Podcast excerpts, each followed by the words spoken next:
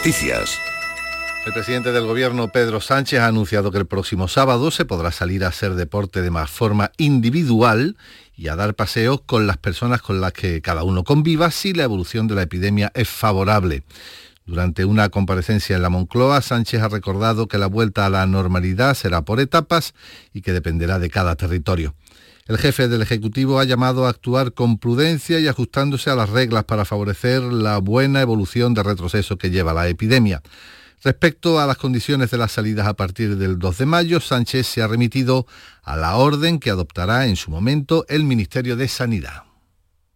Si las salidas se ajustan a las reglas y si comprobamos que no generan nuevos contagios, este primer alivio vendrá seguido de otro nuevo una semana después. En este sentido, me gustaría anunciarles que si la evolución de la pandemia prosigue en un sentido positivo, como lo está haciendo hasta ahora, a partir del próximo día 2 de mayo se permitirá la salida para realizar actividad física individual y paseos con las personas con las que convivimos.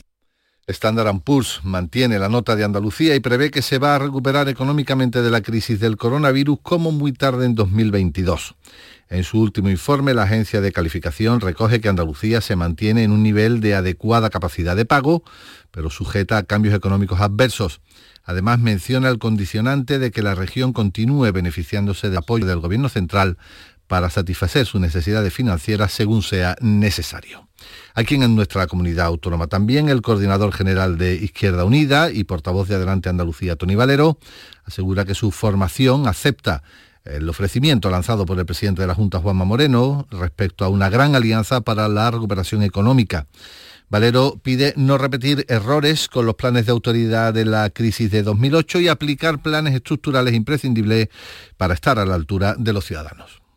Qué menos que sus representantes públicos hagan todo lo posible por llegar a acuerdos que mejoren la vida de la gente.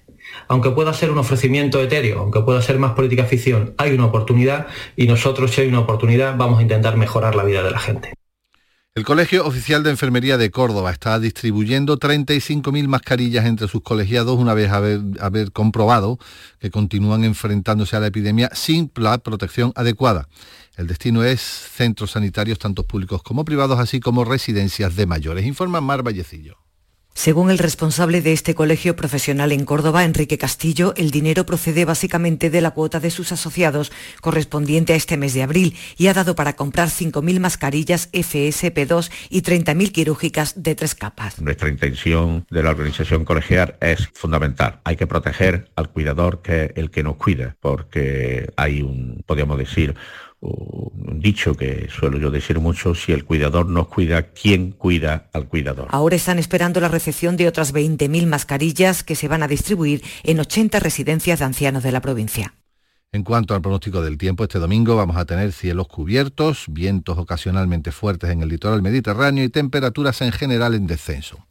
Tenemos a esta hora 13 grados en Loja, 16 en Écija y 17 en Adra. Son las 11 y 3 minutos. Servicios informativos de Canal Sur Radio. Más noticias en una hora. Y también en RAI y canalsur.es. Para evitar colapsos en el sistema telefónico de urgencias y emergencias sanitarias, recuerda, tus consultas telefónicas debes realizarlas al teléfono de Salud Responde 955 54 50 60 o al 900 400 061. Es muy importante no colapsar el servicio telefónico de urgencias y emergencias sanitarias. Es un mensaje de Canal Sur Radio. La noche más hermosa. Misterios, historia, ciencia, crecimiento personal. Tu curiosidad, alguna de las preguntas que te haces y las respuestas que nunca te esperabas, las tienes en la noche más hermosa. En la medianoche del sábado y del domingo, con Pilar Muriel. Canal Sur Radio. Más cerca que nunca. Recomendaciones generales sobre coronavirus. Hasta que las autoridades lo autoricen, no realices actividades al aire libre y extrema las medidas de higiene individual si tienes que salir a la calle. Recuerda que la situación de estado de alarma solo permite la movilidad para acudir a los centros de trabajo o para regresar a los domicilios, para atender a enfermos y dependientes, para acudir a centros sanitarios, ir a las farmacias, gasolineras y supermercados. Protégete y cuídate. Así cuidarás a los demás. Es un mensaje de Canal Sur Radio.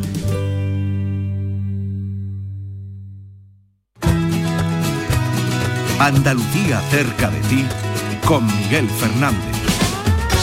¿Qué tal? ¿Cómo estás? No sé si te habrás dado cuenta de que cada vez que nos hacen esa pregunta, antes de responder guardamos silencio durante unos segundos.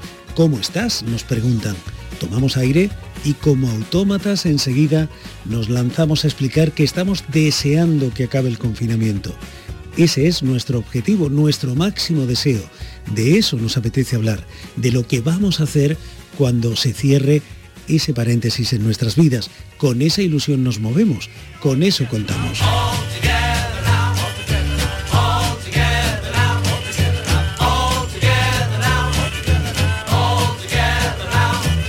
De esa situación de estar cerca pero lejos de amigos y familiares podrían hablar mucho los andaluces y las andaluzas que viven lejos de nuestra tierra.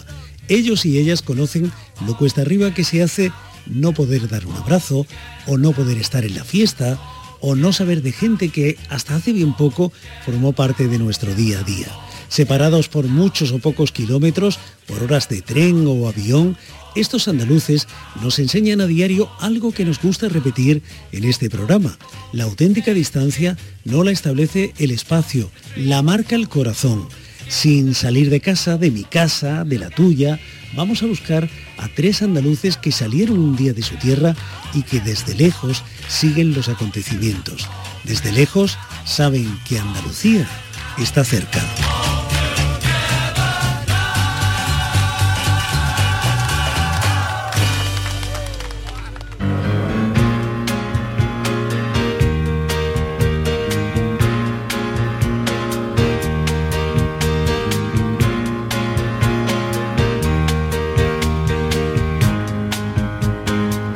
Andalucía cerca de ti. Los andaluces por el mundo están en Canal Sur Radio.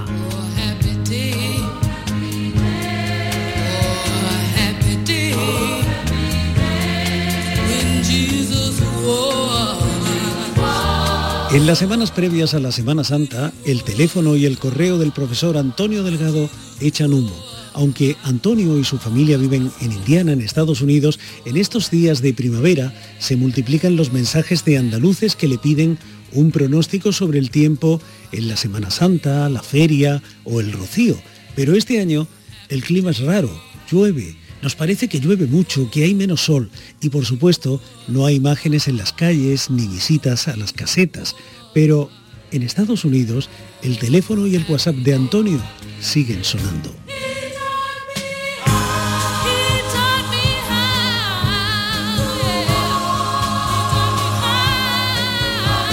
Antonio, Antonio Delgado, ¿cómo estás? Muy bien, muy bien, ¿qué tal estamos? Bueno, eh, hacemos lo que podemos, estamos en casa. Eh, No sé si vosotros ahí en Indiana, en Estados Unidos, también estáis en casa. Estamos en casa en el sentido que hay una orden del gobernador de Indiana que se tiene que teletrabajar en la medida de lo posible. Están cerrados bares y restaurantes, excepto para mm, reparto de comida en domicilio. Pero la mayor diferencia con España es que aquí sí nos dejan salir a pasear o hacer deporte en el exterior. Esa es la mayor diferencia. O sea, que algún paseíto mm, sí cae todos los días, ¿no? Sí, sí, sí, en la medida que puedo y el tiempo me lo deje, yo todos los días con mis hijos eh, salimos a pasear eh, por el barrio. No, no vamos a ningún sitio, sino andamos por el barrio donde vivimos.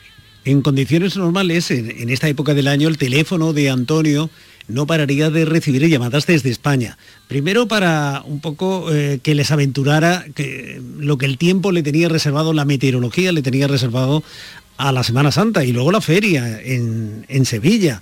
Eh, este año supongo que las consultas habrán descendido, ¿no, Antonio? Bueno, han descendido en telefónicamente, aunque sí he tenido consultas de diputados mayor de gobierno, como se llama en Sevilla, o de jefe de profesión, como se llama en Málaga, eh, simplemente pues por seguir con la tradición, aunque no hubiera procesiones. Pero sin embargo, yo a mí mismo me he autoimpuesto intentar seguir con algún tipo de normalidad en Twitter.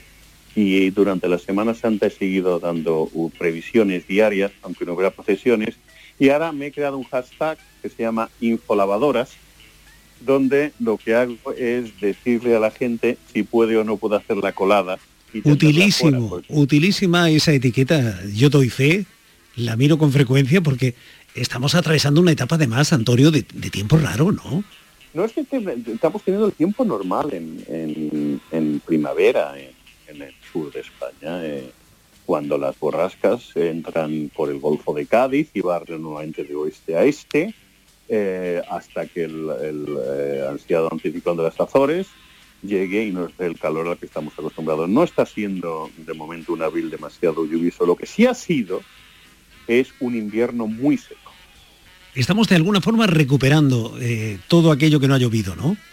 Pues sí, de hecho, ya sigue para el confinamiento mucha gente la lluvia no le gusta, pero la lluvia es necesaria. Y en un momento en febrero, antes de todo lo que es el coronavirus, la situación hídrica en el sur de España no era nada buena y el campo sufre mucho si no llueve. Bueno, el tiempo nos ha, eh, sorprendido algunos eh, este año, pero hay muchas cosas que nos han sorprendido este año. Eh, un hombre de ciencia como, como tú, Antonio, que imparte clases en la Universidad Notre Dame de Indiana, ¿de alguna forma intuyó lo que se nos venía encima? Eh, yo tengo que reconocer que como la mayoría de la gente, en un, a un principio yo era muy demasiado optimista, ¿no? Cuando todos vimos que en China empezó lo del coronavirus, en Wuhan, eh, pues yo pensé, bueno, esto eh, igual es como el SARS, se queda allí localizado y conseguimos que no salte a Europa. En cuanto empezó en Italia es cuando yo ya me di que esto era inevitable y que iba a ser una pandemia parecida a la gripe española de 1918. Pero yo creo que muchos, incluyéndome a mí, hemos pecado de pensar, bueno, es como una gripecilla, lo, superaremos fácilmente. En el fondo quizás porque todos eh, nos habíamos eh, acostumbrado ya a esa situación de, creernos un poco eh, invencibles, ¿no? era difícil ya pensar que una enfermedad podría poner en jaque a toda una sociedad. Sí, yo creo que es un problema de lo que tú has dicho, que nos creemos invencibles. Y también que hemos tenido eh, brotes como el SARS, como el mismo ébola, en donde sí se crea algún tipo de, eh, no llega a ser pandemias, son epidemias, pero se localizan mucho y conseguimos eh, que no afecten tanto a la sociedad. Entonces, pues llegamos a pensar que no iba a ocurrir nunca. Pero sí es cierto que gente de la Organización Mundial de la Salud lleva tiempo, tres o cuatro años, avisando que es posible que llegara una pandemia. Claro, pero como el lobo, nos dijeron tanto que podía venir que cuando llegó nos, nos cogió por sorpresa, ¿no?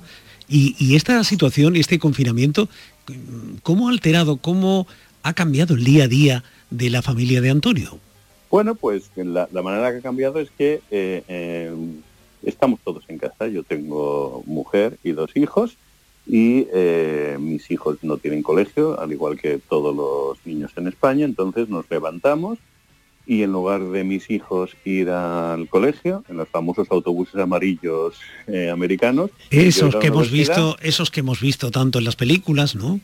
Efectivamente, pues es eh, hacerlo en casa y yo creo que estoy luchando pues con la mayoría, como la mayoría de los españoles que tienen hijos, cómo conseguir que los niños no se pasen todo el rato eh, con los móviles y la PlayStation y les digas que aunque no vayas al colegio le tienes que dedicar un tiempo suficiente a tus tareas. Pero es que incluso yo entiendo a los profesores, cuando es teleenseñanza, no son las ocho o nueve horas que pasan los niños en el colegio. Es eh, bastante menos. Con lo cual, pues, esa es parte de la lucha. Y yo en mi caso, tengo que decir que hago prácticamente lo mismo que haría en la universidad, porque mi investigación es teórica. Yo no tengo un laboratorio, con lo cual básicamente hago lo mismo que haría en la universidad, lo hago en una pequeña oficina que hemos creado en mi casa hago cálculos, corro programas de ordenador, tengo muchas reuniones por videoconferencia, pero tampoco es muy diferente porque yo mi investigación también consiste en hacer muchas reuniones en videoconferencia cuando voy al despacho, así que en mi caso no es tan distinto, pero sí te puedo decir que colegas míos que son experimentales han tenido que cerrar sus laboratorios y su producción científica sí va a sufrir muchísimo. Y el contacto con la familia, el contacto con, tus amigos, con tu familia en España, en Andalucía, eh, ¿se ha alterado también por el coronavirus? ¿Seguís hablando con la misma frecuencia? ¿Qué os contáis? Pues hablamos yo creo incluso más, eh, porque hemos creado videoconferencias casi diarias eh, con gente que cuando no había que ser coronavirus, igual lo que te hacías era mandarte un mensaje de WhatsApp cada dos o tres días. Pero lo que hacemos, pues sí, es mucho tirar de videollamada, de Zoom, de WhatsApp en, videollamada, y, intentas estar más o menos al día de cómo están. En eso los andaluces que, que vivíais lejos de, o que vivís lejos de, de, nuestra tierra, nos llevabais una cierta ventaja, ¿no? Ya de alguna forma habíais experimentado esa situación de estar lejos de las personas queridas, no poder abrazar cuando te apetece, no puedes ver cuando te apetece, no poder saludar cuando te apetece a alguien de tu círculo amistoso, familiar. Sí, eso, en eso tienes toda la razón. Eh, yo, mi familia y yo, mi mujer y yo nos fuimos de España en el año 2001 y las interacciones con nuestras respectivas familias y amigos en Andalucía han sido vía Skype o vía WhatsApp. En eso estamos acostumbrados relativamente pero yo sí echo de menos eh, la interacción con los amigos que tengo aquí. Con la familia además y con los amigos eh, españoles, el, vínculo ya era telemático, ¿no? Mm, eh, pues, es, la gran aportación de, todos estos adelantos a la vida cotidiana de los seres humanos en el siglo XXI, ¿no? Estamos todos mucho más cerca. Eso es lo que yo, yo, yo me di cuenta cuando me fui de España y, lo, he ido, lo he ido diciendo sí estás lejos, yo estoy a 6.500 kilómetros de España, pero con las nuevas tecnologías, como bien dices, eh, eh, es muy fácil. Yo a mi padre le veo todos los días, mi mujer ve a su padre todos los días. Imagínate cómo eh, era esto hace 50 años en España y una persona se iba a vivir de Sevilla a Madrid. Claro. Hemos cambiado por completo el concepto de lejanía y también el de proximidad. Eh, eh, es un mundo globalizado eh, y hemos creado redes que la, gente se mueve mucho más que se movía antes. Entonces yo tengo conocidos en Hong Kong, conocidos en Canadá, conocidos en casi todo Estados Unidos y en Europa. con lo cual yo creo que el concepto de cercanía ya en realidad no se debe medir en kilómetros, porque Internet te hace estar al lado. Yo en esta Semana Santa mm, que no es la primera Semana Santa que me quedo en Estados Unidos, es la primera Santa que me quedo en Estados Unidos y en Andalucía no hay procesiones. Pero cuando me he quedado, eh, en otros años que no podía viajar, yo he tirado de, gracias a Dios, del Canal Sur, de los programas cofrades, sí. y, y eso es mucho más fácil. Yo me imagino, no ya hace 100 años, hace 20 años, cuando no había emisión en streaming, no podías escuchar las emisiones de, eh, del Llamador o de Bajo Palio, de Nazareno de Jaén, si no estabas en Andalucía. Claro, claro. Qué contraste. Ahora lo puedo hacer. Claro, claro. Y, no ha pasado tanto tiempo, ¿eh? No ha pasado tanto tiempo y sin embargo el salto es, es impresionante. Eh, Antonio, mm, este año sin procesiones, este año sin las imágenes en la calle, eh, ¿cómo lo ha llevado un cofrade que vive a no sé cuántos miles de kilómetros de, su tierra? Pues tirando de vosotros, del programa diario de Andalucía en Semana Santa que hacíais, mucho YouTube, muchos vídeos eh, antiguos eh, y, muy triste, muy triste. De hecho, me puedo, puedo recordar a mi, a mi hijo pequeño que en el calendario dibujó un avión y dibujó un Cristo el día que iba a salir de Nazareno y cuando le dijimos que finalmente no íbamos a ir en España en Semana Santa, pues te puedes imaginar cómo se puso a llorar. Pues muy triste, muy triste, pero pensando en que esto lo vamos a ganar y que dentro de poco, antes de que nos demos cuenta, volverá a ser la nueva Semana Santa y será todo lo normal que nos deje este puñetero virus. No sé si, si todo esto también ha alterado vuestros, vuestros planes, la idea que teníais de, de venir a España, de, de ver a la familia pronto. Por, supuesto, yo aparte de en Semana Santa, que no hemos podido ir, yo sigo teniendo billetes para viajar eh, el 4 de junio, que sinceramente creo que no va a poder ser. Eh, no creo yo que podamos viajar en, verano a España. No solo por la situación en España, sino también por la situación aquí en Estados Unidos. Sí, sí, por la situación, digamos, global, ¿no? Sí, porque es que además, aunque se levante el confinamiento, que ya parece que se va a levantar poco a poco, eso no va a significar que el verano sea un verano normal. Entonces, yo para ir a España y que la situación sea, bueno, sí, usted puede pasear en la calle, pero no hay bares, no hay restaurantes, ir a la playa va a estar muy constreñido, es que para eso no me hago 6.500 kilómetros y 12 horas de viaje, porque para estar en casa de mi padre me quedo en mi casa. Y os conectáis a través de Zoom, de, de WhatsApp o de Skype o de... Sí, efectivamente, porque cuando viajamos en verano eh, a España es por dos razones, para disfrutar de la playa y yo aprovecho que estoy en Europa para hacer también visitas a centros de investigación en Europa. Las dos cosas creo que no va a existir este verano. Yo tenía conferencias programadas en Europa y en China, incluso una, que no, que no van a tener lugar. Entonces, la mitad de la razón para viajar en verano no existe, la parte científica. Y la parte de vacaciones, yo tengo mis dudas que uno pueda tener unas vacaciones más o menos normales este verano. En fin, el tiempo lo dirá, el tiempo tendrá la, última palabra. Eh, si miras a tu alrededor, Antonio, en, tu barrio, en la zona donde normalmente os eh, desenvolvéis, ¿cómo han cambiado también las cosas? ¿Cómo se está viviendo allí todo esto que nos está pasando? Pues creo que eso es muy parecido a cómo se está viendo en España. Eh, salimos a comprar una vez a la semana y en los supermercados aquí pues han creado circuitos donde no es como antes, que cuando uno entraba en un supermercado, pues cada persona iba por un pasillo distinto. Ahora no. Ahora te obligan a ir todos en el mismo sentido y te obligan a estar separados. Ves mucha gente con mascarillas, eh, algo tan fácil como pagar con tarjeta de crédito que antes pues le dabas la tarjeta de crédito al cajero, tal. Ahora no, ahora no te toca la tarjeta de crédito. tienes, tienes que ser tú el que físicamente la metas en el datáfono. Cosas de este estilo eh, y mucha gente con mascarillas y con guantes. Un mundo nuevo, en definitiva. Sí, un mundo nuevo que va a suponer cambios que veremos en, los próximos años. Leí el otro día que una de las cosas que puede ocurrir después de esta crisis es que desaparezca el dinero, Físico. el papel moneda. Claro. Sí, sí, efectivamente, las monedas y los billetes. Es curioso porque muchos de esos cambios eh, no son totalmente nuevos. Esta posibilidad, por ejemplo, de pagar eh, con el teléfono móvil o con el reloj ya existía.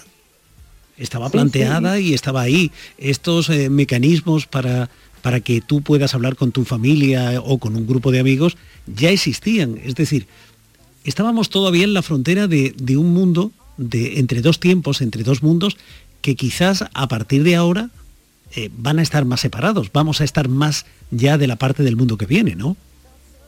Y yo creo que sí, porque sí, como bien dices, eh, lo de la desaparición del papel moneda o de las, o de las monedas eh, de, metálicas, se, había, se había leído, se había escuchado durante mucho tiempo. Pero yo creo que esto lo va a acelerar. Esta, la, la, la crisis del coronavirus es posible que lo que ocurra es que no es que cambie el mundo o que cree cosas mm, nuevas, pero que acelere cambios que seguramente si no hubieran tardado más tiempo. El mundo cambiará, pero Antonio seguirá pendiente del tiempo en la Semana Santa. Siempre que me lo dejen y siempre que las hermandades quieran, yo seguiré estando aquí para ellas. Y tendrá en su calendario marcadas ya las fechas de la, de la Semana Santa, de la de 2021, de 2022 y etcétera, etcétera, ¿no? 28 de marzo, Domingo de Ramos. Y en su corazón, además, algún momento único y singular para él de, la Semana Santa de, de Málaga o de Sevilla, más, yo tengo que reconocer, yo soy más de Sevilla que de Málaga. Eh, yo soy eh, malagueño eh, consorte, pero mi, Semana Santa no puedo negar la de Sevilla. ¿Qué, quiero ver en la calle? A la Macarena. Claro. Bueno, digamos que en casa estáis equilibrados, ¿no? Sí, en casa somos... la, la, Andalucía Cofrade, la Andalucía Cofrade está vertebrada en casa de Antonio. Pues sí, porque además mi mujer es malagueña, yo soy sevillano, mi hijo mayor es del Málaga y mi hijo pequeño del Sevilla. Bueno. Así que lo tenemos, lo tenemos totalmente un mundo en armonía. Compensado. Claro, un mundo en armonía, ¿no? O no en tanta armonía. Dependiendo del día. ya entiendes, o sea, o en, equilibrio. En equilibrio. en equilibrio. En cualquier caso, Antonio, ya sabes, esperamos, seguimos contando con tus previsiones, eh, tus augurios meteorológicos, seguimos contando con tus eh, tweets, con tus etiquetas, que nos ayudan tanto en nuestra vida cotidiana. Y ya sabes, aunque Andalucía esté a 6.000 kilómetros de ti, Andalucía también está siempre cerca, cerca de ti. Por supuesto, y siempre la llevamos en nuestros corazones. Un abrazo fuerte, gracias. Un, un abrazo. Every Friday at the Hollywood. And they brought me down to see her, and they asked me if I would do a little number. And I sang with all my might. She said, Tell me, are you a Christian child? And I said, Ma'am, I am tonight.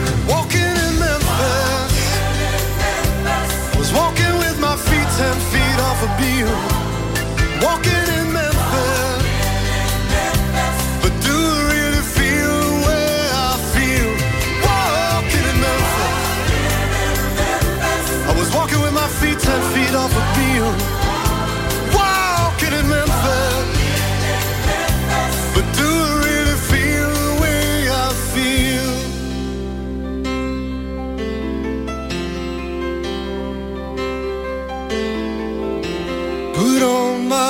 Blue suede shoes and I boarded the plane. Touchdown in the land of the Delta Blues in the middle of the pouring rain.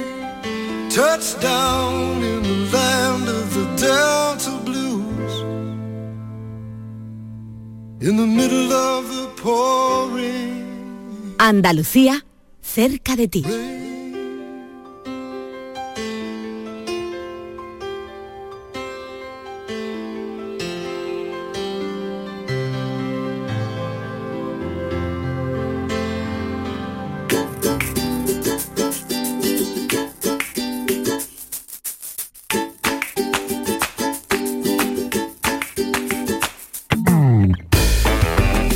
Bárbara, una joven licenciada de Torremolinos, tenía toda su ilusión puesta en un proyecto de investigación en una reserva natural de Costa Rica.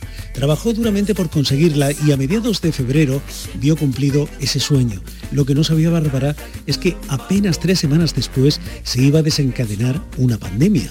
Bárbara sobrelleva el confinamiento allí, en Costa Rica, sin apenas noticias y sin otra compañía que la de un grupo de universitarios jóvenes como ella.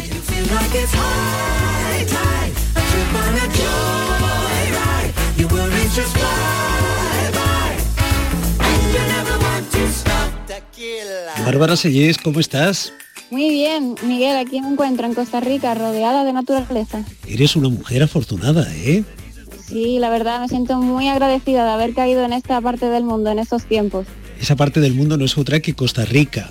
Y dentro de Costa Rica, que ya de por sí es un país eh, como para pasar una larga temporada, para visitar, para, para disfrutar, bueno, pues Bárbara tiene la suerte además de estar en una reserva natural. ¿Dónde estás, Bárbara?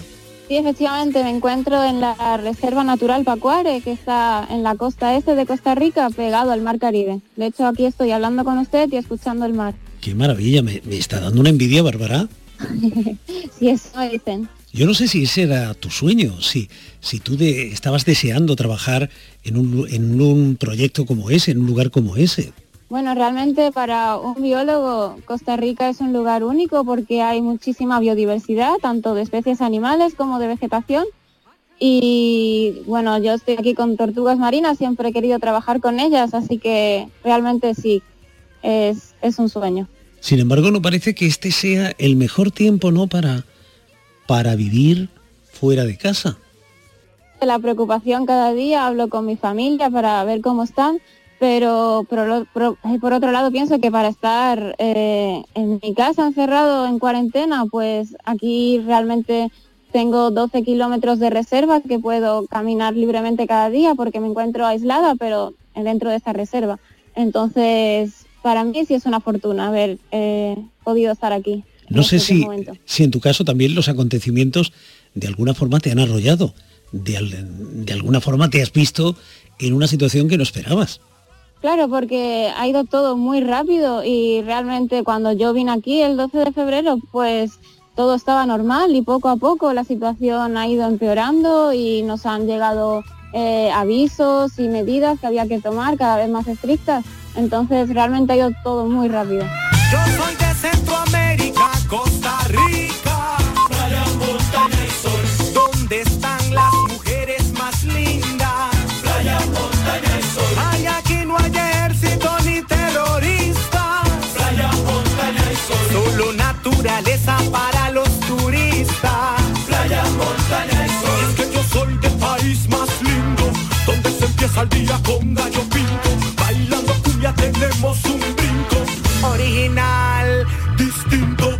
Vamos a ver, ¿tú saliste de casa cuándo? Yo salí el 12 de febrero. El 12 de febrero y llegaste a Costa Rica, a ese lugar donde, desde donde ahora nos hablas, ¿qué día? Aquí llegué el 17 de febrero, después de estar unos días en la capital. Es decir, como un mes antes de que pasara todo, ¿no? Sí, un mes antes. Ya ves que al principio estaba todo normal, aquí llegaban estudiantes, visitantes y luego de pronto nos dijeron que ya habían cancelado todos los grupos y que ya nos íbamos a quedar solos aquí en la reserva. Y tu primera reacción fue decir, bueno, aquí en la reserva no me puede pasar nada, estoy en un espacio natural, protegido, o quizás pensaste, me marcho a casa y, y paso la cuarentena, paso el confinamiento con, con mi familia, en fin, lo que tenga que pasar todos juntos. Bueno, realmente al principio se piensan muchas cosas y se tiene que tener en cuenta mucho, pero bueno, yo confío mucho en mi familia, ellos desde el principio me recomendaron que aquí estaba segura.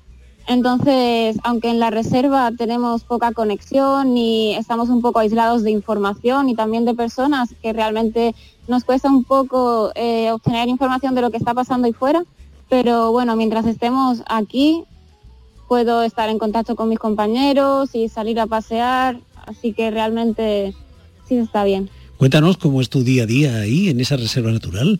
Pues bueno, mi día a día es un poco completo. Yo me despierto tipo a las 8, a esa misma hora es el desayuno y luego a las 9 cada día tenemos una reunión para hablar sobre el trabajo de la noche anterior. Y igual por la mañana tenemos que pasar datos sobre las tortugas que hemos visto y también arreglar las mochilas que nos llevamos cada noche y luego es el almuerzo a las doce y media, hora muy extranjera. Y luego por la noche pues eh, cenamos y después a las 8, a las 10 o a las 12 de la noche eh, sale un grupo de dos personas a la playa para recorrer 12 kilómetros y buscar tortugas. Entonces nuestro trabajo se basa en recorrer la playa y las tortugas laúd que salen a anidar. Nosotros tenemos que tomar datos biológicos y eh, también evaluar su estado de conservación y lo más importante, recoger los huevos. Porque, ah, claro, ahora por el coronavirus, entonces no ha habido presupuesto para contratar a guardas y además también los problemas de erosión de la playa hace que cada vez se reduzca más las zonas de anidación. Entonces el nivel del mar al subir puede hacer que los huevos que se quedan enterrados en la arena se los lleve. Entonces nosotros tenemos bolsas de plástico que ahí es donde van todos los huevos y los reubicamos a, a un vivero para que estén seguros. Bueno, pues eh, en esa tarea además eh, supongo que estarás aprendiendo mucho de la vida de las tortugas. Sí, completamente. Yo nunca había trabajado con tortugas marinas, sí con tortugas terrestres, pero con tortugas marinas no. Y bueno, he aprendido muchísimo, tanto de poner eh, placas de identificación como para poner eh, microchips que se llaman PIT. Y bueno, sobre todo de su comportamiento, de cómo hay que actuar en cada momento. Es un trabajo muy cansado porque ya le digo que el trabajo es de noche, a veces dormimos una o dos horas y ya está, pero es muy gratificante. No obstante, por lo que teníamos entendido, parecía que la vida de la tortuga era un poco aburrida, ¿no? para nada, para nada. De hecho, bueno, aquí las hembras son las que salen a la playa a anidar y ellas, las tortugas laúd, que son las que tenemos ahora mismo, es la especie de tortuga marina más grande del mundo y también la más antigua. Es como un dinosaurio, es impresionante. Y hacen rastros muy grandes en la arena y bueno, de hecho, una misma tortuga puede salir a anidar varias veces en una temporada. Entonces, en esta época sí están bien entretenidas. mm, un mundo fascinante para alguien joven como tú, eh, que, orienta su vida profesional, no sé si a ese campo, no sé si te gustaría en el futuro especializarte en, en esa vida no tan aburrida como, como estoy comprobando de las tortugas. Sí, realmente yo desde pequeña siempre en mi casa hemos tenido eh, tortuga de mascota. Lo que yo no me imaginaba es que realmente en mi vida profesional me iba a querer dedicar a esto. Y a mí me gusta mucho el mar porque igual vivo cerca del mar, entonces eh, para mí la conservación de especies amenazadas es muy importante. Esa tortuga está en peligro de extinción entonces, el hecho de poder colaborar y procurar que esta especie no se extinga, para mí es algo que, no me importaría dedicarme toda la vida en ello. No sé si ahí habrá ocurrido también, Bárbara, pero en algunos puntos del mundo, al disminuir estos días la, actividad humana, eh, se han apreciado cambios en el comportamiento de la naturaleza. Por ejemplo, en las zonas ribereñas, en, la zona de Málaga, por ejemplo, de, de donde tú procedes, eh, pues hay más contacto, por ejemplo, con, delfines y, con, una serie de, animales que, tienen ahora menos miedo para acercarse a la costa. No sé si ahí también, en, Costa Rica, en donde tú estás, habéis observado algún cambio en el comportamiento de la naturaleza en estos días del confinamiento. Bueno, aquí realmente eso no ocurre porque donde yo estoy es un, es un área ya de por sí muy poco humanizado entonces la naturaleza, los animales caminan solos por ahí sin tener que depender de que haya humanos o no. Pero sin embargo, aquí donde yo estoy, esto del coronavirus ha tenido un impacto negativo porque, como le decía, ahora hay más hueveros, que son las personas que recorren la playa para eh, el robo ilegal de los huevos, para el mercado negro.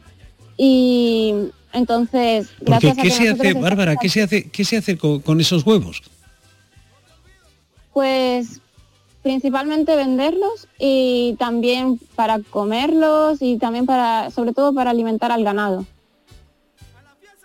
Qué curioso, ¿no? ¿Cuánto puede costar un, huevo de, de, tortuga? Pues una docena de huevos, lo que tengo entendido, se paga 10 dólares. 10 dólares, que es un, un dinero importante, es una cantidad importante, ¿no? Para, para la economía de la zona. Claro, y por ejemplo, normalmente cada nido suele ser de 60, 70, incluso hasta 110 huevos. Entonces ya los hueveros aquí son muy especializados en su trabajo, se conocen perfectamente las, técnicas sobre cómo encontrar el nido y claro, de, de un nido de 110 huevos, pues tiene casi un sueldo. ¿Y qué noticias te llegan de España? ¿Qué sabes tú de lo que está pasando en Torremolinos, en tu ciudad? Pues yo lo que sé es que la cuarentena cada vez se prorroga más tiempo, entonces ya me han dicho que el lunes que viene ya van a poder salir los niños, entonces espero que eso ayude a que el estado de ánimo mejore un poco pero bueno, también me han comentado que el número de casos cada vez se está reduciendo, así que yo me alegro muchísimo. sí, que hay motivos para la esperanza, pero en, el contexto de tus amigos, en el contexto de tu familia, ¿cómo se está sobrellevando el confinamiento? Pues bueno, hay algunos que están mejores que otros. Influye mucho eh, que haya jardín o que la familia sea grande o no, pero eh, bueno, yo hablo todos los días con mi padre y yo le noto bien, Así que mi familia por ahora está bien y para eso es muy importante. Y bueno, espero que siga así para todo el mundo. ¿Y de Costa Rica qué, noticias os llegan ahí? Pues yo cada día busco en Google cómo está la situación y realmente... Qué curioso, o sea, tienes que buscar, eh, tienes que buscar en Google lo que está ocurriendo a unos cuantos kilómetros de donde estás.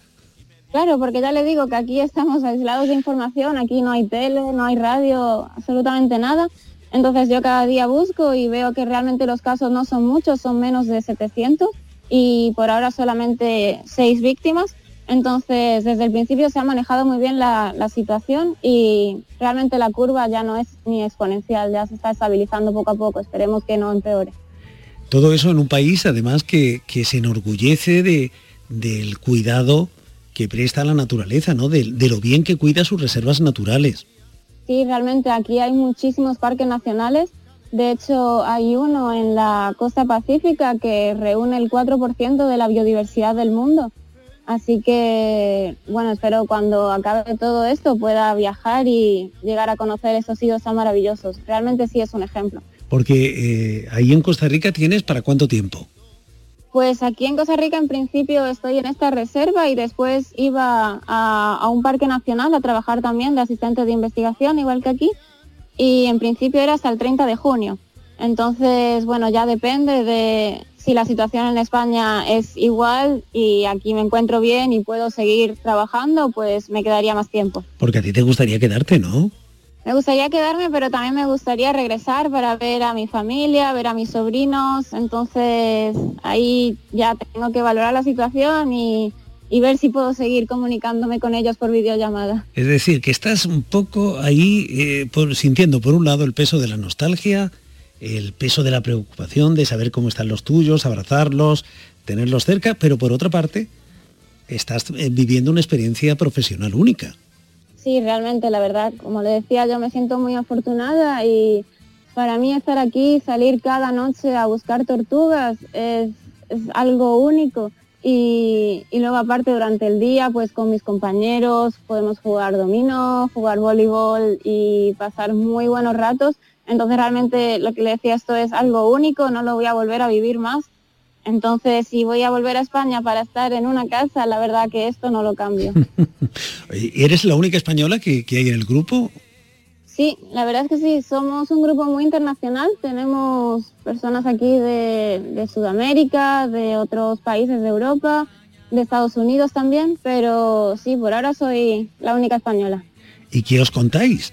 ¿Qué información intercambiáis sobre lo que está pasando?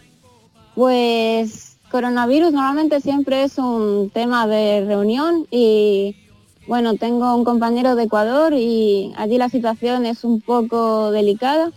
Entonces, ya dependiendo del país, igual, en, y también tengo una compañera de Italia, que también siempre hablamos de que Italia y España están emparentados.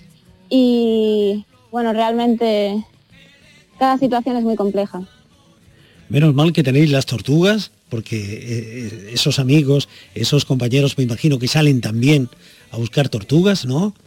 Y que mientras estáis en contacto con, con el mundo marino, eh, os, estáis al margen, olvidando, os olvidáis un poco de lo que de lo que pasa por aquí, ¿no? Claro, porque igual como le decía, tenemos patrullas a las 8, a las 10, a las 12 de la noche y también otra a las 5 de la mañana. Sí. Entonces... ¿A ti cuál es, cuál es la que más te gusta? De, de esas tres patrullas, ¿cuál, ¿cuál, es la que tú prefieres? La que yo prefiero, bueno, depende un poco de la actividad de tortuga que haya, pero generalmente prefiero a las 8, porque las tortugas suelen salir un poco más tarde, entonces aunque me encanta encontrar tortugas, pero hay veces que es muy cansado y que dormir tres o cuatro horas cada día llega a pesar. Pero la de las ocho me gusta porque es acabar de comer, salir, primero un paseo porque no suele haber tortugas y después ya te puedes encontrar. Entonces, ayer por ejemplo salí a las 8 de la noche, regresé a la una porque encontramos una tortuga y luego al menos ya puedes dormir un poco hasta las 8. Pero por ejemplo también antes de ayer salí a las 12 de la noche y regresé a las 6 de la mañana, ya con el amanecer. Entonces, aunque es muy gratificante encontrar tortugas, pero a veces es un poco cansado también. En esa búsqueda de las tortugas, Bárbara mira al horizonte, sí. intenta ver que al otro lado del, del, mar quizás está tu casa, están tus amigos, tu familia, y siente que, que Andalucía está cerca, está cerca de ti, ¿eh? Sí, siempre. Andalucía cerca de mí, mi familia, mis amigos, por la noche no utilizamos ninguna luz, solamente somos nosotros, la noche, las estrellas y el mar y me encanta mirar al mar y, y pensar que más allá están todos mis... Tú piensas que más allá está tu familia, tus amigos y nosotros desde, desde el más acá estamos pensando que más allá está nuestra amiga Bárbara buscando y descubriendo la secreta vida de las tortugas. Bárbara, un beso, muchas gracias. Un abrazo, muchas gracias.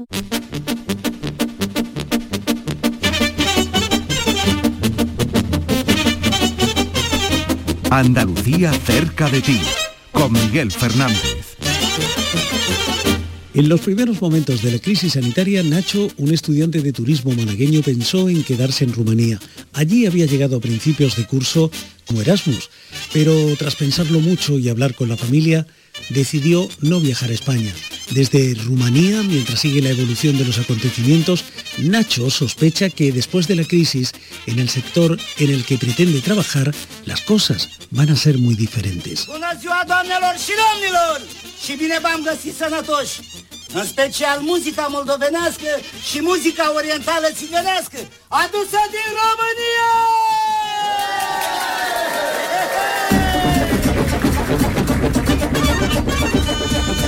Hola Nacho, ¿cómo estás? Muy buenas, pues aquí bien cerradillo en Rumanía. Bueno, eh, antes de nada, sitúame, ¿dónde está Craiova? Craiova está al sur de, de Rumanía. Es una ciudad grande. Está, está, está cerquita de Bucarest, es una de las ciudades más importantes a nivel universitario de, de aquí, de Rumanía. Y vienen muchos muchos estudiantes Erasmus tanto a Bucarest como Cluj-Napoca de Rumanía, que son las tres las tres grandes ciudades aquí dentro de, de Rumanía. Bueno, casi casi te estoy haciendo un ensayo de tu vida profesional, ¿no? Porque estás estudiando turismo, así que se entiende que dentro de muy poco estarás explicándonos eh, nuevos horizontes, nuevos destinos a quienes hablemos contigo, ¿no? Efecti- efectivamente, efectivamente. Estoy terminando la carrera de turismo aquí en Rumanía, ya en mi último año. Y dentro de nada ya estaré trabajando en este ámbito de, de la hostelería o en el ámbito de- del turismo. Oye, ¿y por qué elegiste la, ca- la carrera de turismo? Pues básicamente por mm, vocación también personal, por porque hay muchas salidas dentro de, de España, porque a mí me gustaba mucho viajar, me gustaba mucho eh, conocer más de dentro eh, lo que se siente eh, dentro de- del viaje, no solamente la parte exterior de vas a un hotel y te ponen todo por delante, sino me gusta también la parte de dentro de, de hotel, del hotel, conocerla y, y, no sé, ve- veo una carrera bastante con bastante salida profesional y me gusta me gusta bastante y por eso la elegí. ¿Y por qué elegiste Rumanía para, para un Erasmus? Pues básicamente por temas económicos. Porque los demás países que también me, me ofertaban era a lo mejor Inglaterra, Alemania, y eran países un poco más, más caros el, el nivel de vida. Debido a la ayuda y, y demás, pues Rumanía era como el más accesible económicamente. Por eso, por eso elegí Craiova. ¿Y cuánto tiempo llevas ahí? Pues llevo desde septiembre, el 22 de septiembre, aquí. O sea, que llevabas eh, alrededor de casi cinco meses cuando, de buenas a primeras, estalla la crisis del coronavirus y a ti te coge muy lejos de casa. Pues sí, bastante lejillo de mis seres queridos y mis familiares. ¿Y qué hiciste? ¿Pensaste en, en volverte corriendo para, para Andalucía? Dijiste, no, no, me ha cogido aquí y aquí me quedo. ¿Qué hiciste? Pues evide- evidentemente tenía mm, dos ideas un poco entre opuestas, porque por una parte obviamente quería estar cerca de mi familia, quería estar con mis padres, con mi hermano, con mi abuela cerca, y, pero por otra parte eh, yo he estado aquí de Erasmus, estoy intentando terminar ya mi carrera de, turismo, y si me iba a España mm, no, no me como que no me daban la certeza de que podía haber acabado la carrera este año, sino que tendría que terminar un año más. Entonces eh, lo puse todo sobre una balanza y me salió más rentable quedarme aquí, acabar mi carrera y no exponerme tampoco al riesgo de infectar a más gente, vaya a ser que a lo mejor estuviera infectado y meterme en un avión y contagiar a, a gente. ¿Y la familia lo entendió? Bueno, la familia al principio, mm, por parte mi madre y demás, pues se le hizo bastante duro el pensar que me iba a tener tan lejos con, con esta crisis, con esta pandemia que había. Y se le hizo bastante durillo el, el tema de, de que tenga a su hijo fuera tan lejos y, y demás. Pero ya poco a poco, pues tomando aquí las medidas necesarias, pues está más tranquila. Tirando mucho del vídeo de Ya. WhatsApp, tirando mucho de Skype, tirando mucho de Zoom, ¿no? Efectivamente. De videollamada, todo el día hablamos, nos contamos todos los días qué hacemos para estar informados. Porque, Y menos porque mal que allí, existe esta tecnología. gracias a- al progreso que, que hemos tenido estas herramientas también para hacer mucho más llevadera la cuarentena. Una cuarentena que, Pues que en el caso de Rumanía eh, es, eh, es dura, es férrea como en España, eh, es quizás más, más permisiva. Pues empezó siendo como actualmente en España. cuando eh, surgió todo este tema de la pandemia, cuando aquí solamente había unos 100 infectados, básicamente, ya cerraron los colegios, cerraron los institutos, mandaron confinamiento, no se podía salir de casa a no ser que necesitara ir a comprar o algo de extrema necesidad. Y eso fue al principio, el principio de, la pandemia. O sea, se tomó bastante más, más duro las medidas que se implantaron y actualmente pues seguimos con esas medidas de no poder salir a la calle a no ser que necesite mm, comprar y todo clase vía online y no, no se sale aquí a, nada. ¿Y, en qué llenas el tiempo? Eh, no sé, eh, practicas el, iba a decir el teletrabajo, sería el teleestudio, ¿no? La, la teleasistencia a clase, ¿no? Pues sí, aquí o como somos unos 15 alumnos los que estamos aquí actualmente en la residencia, pues como que somos una pequeña familia y si alguno, alguna vez estamos aburridos, pues la verdad que nos juntamos, hablamos, jugamos entre nosotros a juegos de mesa, también eh, hacemos trabajo del que nos propone la universidad, o el tema del TFG, del trabajo de fin de grado, que también puedes avanzar, ya que no puedes salir a la calle, pues avanza en temas de estudio y nos pasamos el día pues intentando hacerlo lo más menos posible entre todos. Porque exámenes finales, os han dicho, exámenes finales vais, vais a tener, o como en tantos sitios pues- están un poco en tela de juicio, se habla del aprobado. Actualmente no, se sabe nada del tema de, los exámenes finales. Algunos profesores han optado ya por decir que, la asignatura solamente va a costar eh, de, realizar un, trabajo que se entregará y, y ese será, el, entre comillas, el examen pero muchas otras asignaturas pues aún no, tienen la certeza de, que se va a hacer para, para el final de, curso y, para poder evaluar los conocimientos. ¿Y tú qué crees que se debería hacer? No, no pues vale decir, no vale decir el aprobado general, ¿eh? No, no, no, yo no estoy de acuerdo con eso porque obviamente te tienen que medir tus capacidades y no todo el mundo debería tener un aprobado. Pero la verdad que Aquí, por ejemplo, el tema de las clases online, no hay ni videollamadas ni videoconferencias, se hace todo a través de un grupo de Facebook y es todo como muy difícil de seguir las clases porque algunas clases son en rumano, entonces no puedes entender casi nada. Eh, otras veces la tecnología no te permite ponerte en contacto con ellos o resolver todas las dudas que tienes. Entonces, la verdad que el tema de hacer exámenes pues sería bastante, bastante complicado por ese tema, porque las dudas no se te resuelven bien, el temario no se puede seguir 100%, y la opción que han tomado algunos profesores de realizar trabajo, pues la verdad que es la que veo, mm, entre comillas, más correcta, más, más precisa para, poder evaluar. Bueno, y, entre los rumanos, eh, ¿cómo ha caído mm, esta crisis? Eh, ¿Cómo, lo, sobrelleva la, población rumana? Eh, ¿Cuál es el estado de ánimo? Pues aquí en la residencia éramos rumanos, había estudiantes rumanos también, estudiantes de, Turquía y demás. Los estudiantes rumanos han ido a sus casas, han dejado la, residencia, aquí solamente nos encontramos, como te dije, lo, lo eran. Y aquí en la calle, pues la verdad que no hay nadie, eh, sale a la calle y no hay nadie. En, en los supermercados pues la gente va a lo estricto y necesario. La verdad que aquí se toma muy, muy en consideración el tema este de, la cuarentena. Y los ánimos pues la verdad que son un poquillo tristes, ¿sabes? Y, cansados de, este, de este tema, de, no poder hacer vida normal. Tienes ya me imagino una lista de cosas que vas a hacer en cuanto vuelvas a casa, ¿no? Efectivamente, vamos. Deseando estoy de, volver a España, de que todo esto vuelva a la normalidad, de poder salir a las terrazas, mm, poder ir a la playa, poder estar con los amigos fuera, andar. Lo que más estás echando de menos, Nacho, lo que más estás echando de menos, ¿qué es? Pues la verdad que pasar tiempo con, con mi amigo, con mi familia, es lo que más echo de menos.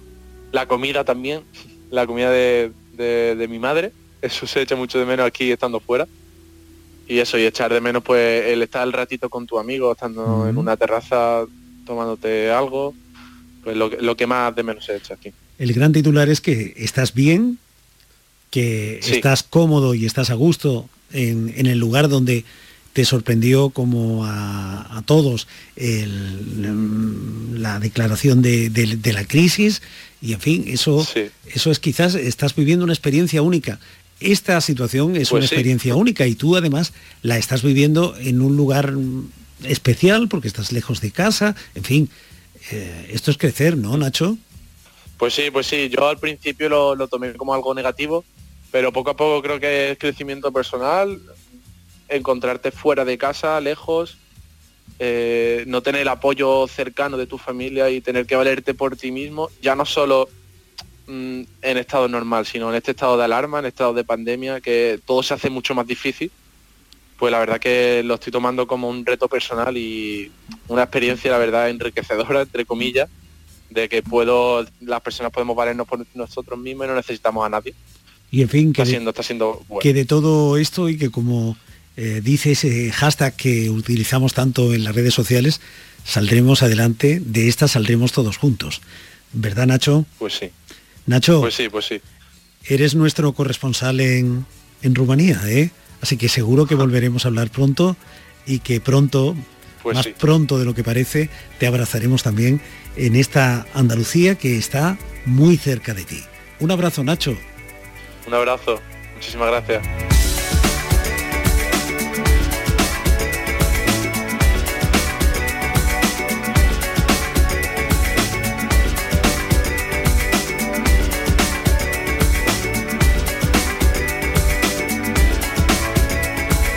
Ya ves, nuestro paseo acaba aquí, pero en apenas siete días volveremos a hablar con otros paisanos en otros lugares. Si eres uno de esos andaluces que viven fuera y te apetece contar tu historia, no dudes en ponerte en contacto con nosotros a través de Facebook o Twitter. En esas redes encontrarás además las historias de otros amigos y amigas que han pasado por nuestro programa, andaluces y andaluzas que saben que la verdadera distancia la establece el corazón. Por eso, Andalucía siempre está cerca, cerca de ti. Andalucía cerca de ti. Los andaluces por el mundo están en Canal Sur Radio.